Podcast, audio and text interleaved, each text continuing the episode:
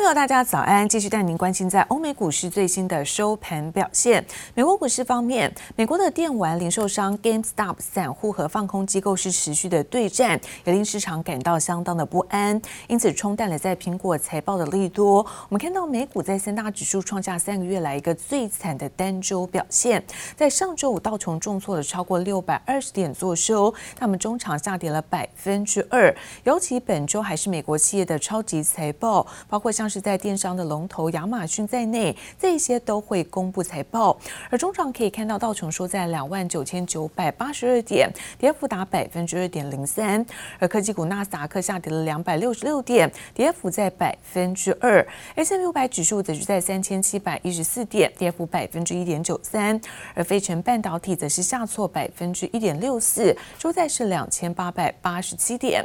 好，再来看到是欧洲的相关消息，德国、法国在在去年第四季 GDP 表现是优于预期，但是在德国、法国跟西班牙这些欧盟国家，现在疫苗的库存都陷入短缺，因此我们看到欧股随着雅股出现震荡的修正，又一在保险类股市领跌了大盘。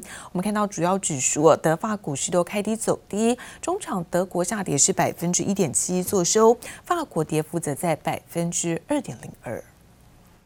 二零零八年雷曼金融风暴让许多美国老百姓失业，重创美国家庭，华尔街券商却安然无恙。这回美国百万股民团结，上演散户压空大户戏码，让空军一月大亏两百亿美元。纽约客直呼实在大快人心。I think it's great that rich people are losing money, uh, because capitalism is destroying this world, and that's all I have to say about that. 散户疯狂涌进，被对冲基金做空的电子游戏零售商 GameStop，让原本是水饺股的 GameStop 股价一度狂涨至三百四十七点五亿美元新高。二十八号一度又因券商限制交易重挫，二十九号又反弹，收在三百二十五美元，涨幅百分之六十七点八七。对照今年初股价只有十八美元，一月以来就飙涨了百分之一千六百。I mean, I look at the whole GameStop thing with the stocks as a revenge of the nerds. Kind of uh, attack on, on the big boys in, in Wall Street uh, and against a lot of the big, big trading firms that are out there. This is one of those things where the small guy kind of triumphs. It's, if it's too much, It can really upend things, but I think. 不过，这场散户占领华尔街的空前对决，却掩盖科技巨头苹果和微软的财报优于预期的基本面，让美股上周创下三个月来最差表现，道琼跌破三万点大关。专家认为，这场亚空大战的结果恐怕将造成两败俱伤。Previously, all these little guys were separate, and they were always, not always, but almost always losing to the big professional institutions. Now they can come together and become a force. Just in the past week, the stock jumped 400%. But experts can't find a fundamental reason for the stock's success, meaning there's nothing about GameStop's business model that's driving the rally. GameStop lost $795 million in 2019, and analysts estimate that the company lost hundreds of millions of dollars again in 2020. 美股多空大乱斗，接下来本周还有重量级企业发布财报，以及一月非农就业报告出炉。此外，拜登政府将讨论1.9兆美元纾困案进展，也势必成为焦点。February kicks off another major week of earnings and the January jobs report, all in the week ahead. It's headlined by Alphabet and Amazon, which release results on Tuesday afternoon. 尽管有百分之八十二将公布获利的企业财报，预料表现将会优于预期，但专家忧心亚空大战所引发的投机热潮和话题将淹没财报利多，美股接下来的走势恐怕将陷入震荡。记者黄心如、赖婉君综合报道。而美国在新任政府上任之后，关于在美中的贸易协定是否有效，白宫的发言人表示说，正在检视前朝的一个国安措施。另外，在美国的总统拜登则是和财政部长耶伦一起露面，力争要让一点九兆美元的纾困案能够在国会闯关成功。白宫传来狗叫声，原来是美国总统拜登的两只爱犬搬进白宫了。而拜登则是继续嗡嗡嗡和财政部长耶伦开会，要力推让一点九兆美元的疫情纾困方案过关。The choice couldn't be clear. We have learned from past crises the risk is not doing too much, the risk is not doing enough. And this is the time to act now. And acting big. will far outweigh the costs in the long run. 拜登积极争取支持，但共和党人质疑，去年年底才刚通过九千亿美元的纾困案，现在又推刺激计划，规模太大也太快。白宫官员坦诚，可能需要削减纾困案规模，才有望获得共和党支持。民主党则表示，不排除硬闯过关。We want it to be bipartisan always, but we can't. Surrender if they're not going to be doing that. Instead, we will pass it. 而美国前总统川普和中国签署的美中第一阶段贸易协议，现在还算不算数？白宫发言人沙奇表示，前朝政府实施的一切，目前都在重新检视中。The National Security Team, uh, the, the newly uh, confirmed Secretary of State, President Biden, are all reviewing Uh, all aspects of our national security approach, including. Certainly our relationship with China. 沙奇表示，美国会与盟友沟通协调，看要如何与中国合作。而美国新任国务卿布林肯也马不停蹄和欧盟外长波瑞尔首度热线，双方同意在中国议题上将继续合作。波瑞尔还邀请布林肯尽早参与欧盟外长峰会。布林肯接连与欧洲国家的外长通话，要开始修复在川普执政下闹僵的美欧关系。记者。蔡嘉玲、陈一凡综合报道。而台股在上周大幅度下挫了八百八十点，外资在累计的卖超金额也高达了一千两百二十三亿元，这个单周的卖超创下台股历史的第四大。不过好在我们看到八大公股行库持续的买超台股，买超了两百亿元，撑住了台股盘面。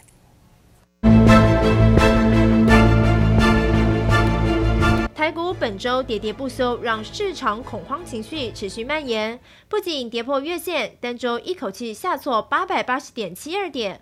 护国神山台积电就占了近五成，累计外资本周卖超金额高达一千两百二十三点九亿元，单周累计卖超台股金额创下台股历史第四大。八大公股行库也只好力撑盘面，买超台股超过两百一十五点二八亿元。去年疫情以来，那可以看到说，这个光谷护盘的一个动作比以往更为积极。下跌的时候不仅会买进，在反弹的时候，它都并没有明显的出脱。光谷券商都主要还是以这种电子全值股为主，所以我觉得说这些个股来讲，投资人都可以参考。官股行库单周撑住电子股，联电、台积电、华邦电、鸿海、联咏等个股，但外资提款锁定台积电、联电、联发科、新兴与长荣。护国神山台积电当中卖超就超过五百亿元。康和证券投资总监廖庆宏进一步分析。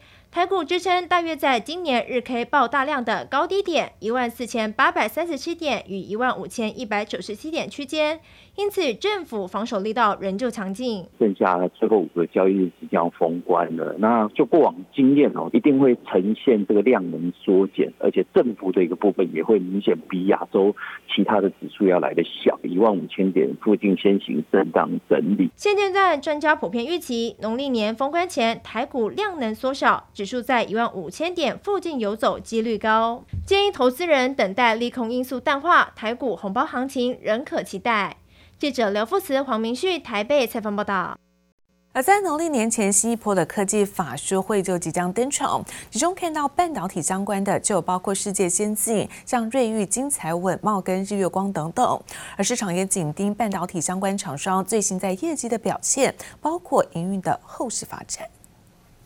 全球疫情爆发，却带动远距办公等各新兴应用逆势成长。二零二一年才刚开始，五 G 手机等科技新品更是一波又一波，让半导体产业供不应求，涨声不断。而随着封关进入倒数，新一轮科技法说会登场，市场紧盯半导体相关厂商最新业绩表现以及今年营运展望。Moving into fourth quarter 2021, our business continues to be strong. Supported by HPC-related demand, recovering in the automotive segment, and a milder smartphone seasonality than in recent years. 继台积电一月中旬释出大幅增加资本支出及对今年产业景气的乐观展望后，市场关注本周科技法说会，其中半导体相关有二月一号的 MCU 微控制器厂盛群，二月二号有晶圆代工厂世界先进以及瑞昱晶材，二月三号生化家龙头稳懋，四号还有原相普瑞，加上面板大厂友达，五号则是敦泰、智新等等。那目前看起来。台湾第一季的这个呃预测上来看。都相当不错，包括台积电，包括联发科，所以我们预计台湾这波的这个法说会，应该在一月份所公布出来的这个营收，应该是有机会创下历史新高。在封关前，我觉得应该对于盘面上的这个注意，应该相当不错。但受美股动荡下挫及外资上周连续大举卖超，台积电在内全指股周卖超金额达一千两百二十三点六亿余元影响，台股周 K 线终止十二连红，大跌八百八十点。而农历春节前封关周指数平手万五关卡，市场将关注台积电股价续跌或止跌回稳，以及科技法说会对今年上半年产业发展释出怎样的景气风向球。记者曹大林、陈柏成台北采访报道。就在拜登上任之后，台美首次的交流，来自于在经济部证实，在二月五号将和美国召开视讯会议，商讨在全球的车用晶片短缺的解决方案。不过，台积电、联发科目前高层都会参与。而对此，平面媒体报道，现在美国的国务院发言人，包括商务部的代表，那台积电、联发科他们都不愿回应正面的状况。彭博报道指出，拜登政府官员准备在台北时间二月五号和台湾经济部长王美花，还有台积电以及联发科高层视讯开会。美国官员预期将施压台积电和其他厂商加快向美国供应车用晶片，这将是拜登上任后台美首度交流。对此，根据平面媒体报道，美国国务院发言人不愿回应，美国商务部代表并未回应。台积电对此低调表示不方便评论，联发科也表示不予评论。经济部二十九。九日下午，在回应当中，只提到会议是为了加强台美双方关系，并没有进一步说明议程或是最终出席名单。